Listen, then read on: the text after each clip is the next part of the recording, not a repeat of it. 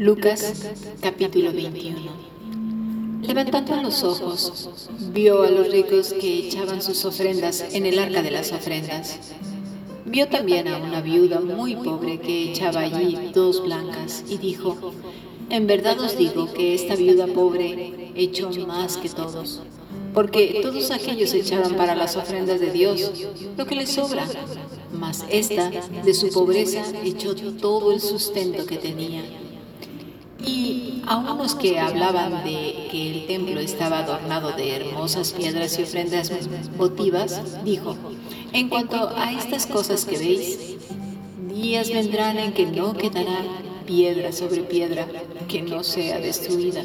Y le preguntaron diciendo, Maestro, ¿cuándo será esto y qué señal habrá cuando estas cosas estén para suceder?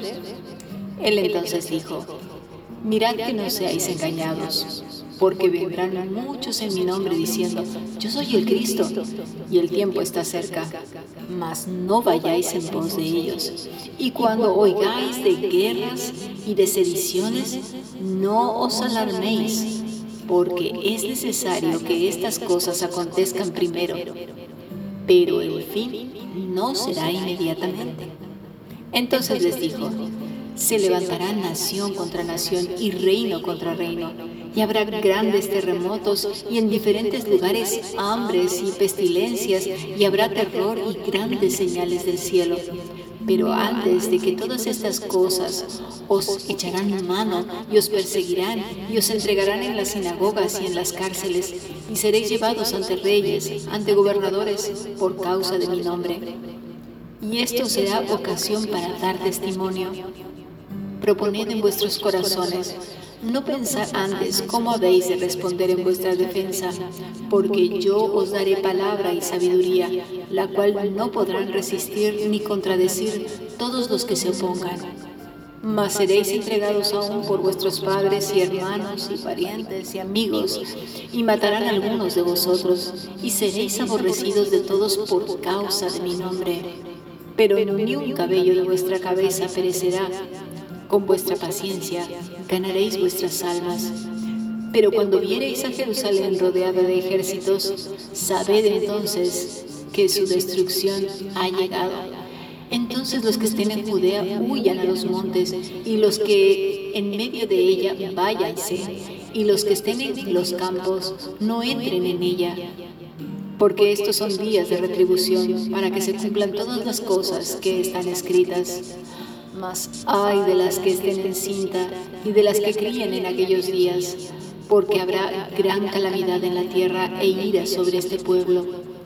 Y caerán a filo de espada y serán llevados cautivos a todas las naciones, y Jerusalén será hollada por los gentiles hasta que los tiempos de los gentiles se cumplan. Entonces habrán señales en el sol y en la luna y en las estrellas y en la tierra angustia de las gentes confundidas a causa del bramido del mar y de las olas, desfalleciendo los hombres por temor y la expectación de las cosas que sobrevendrán en la tierra, porque las potencias de los cielos serán conmovidas. Entonces verán al Hijo del Hombre que vendrá en una nube con poder y gran gloria cuando estas cosas comiencen a suceder, erguíos y levantad vuestra cabeza, porque vuestra redención está cerca. También les dijo una parábola. Mirad la higuera, la higuera y todos los árboles.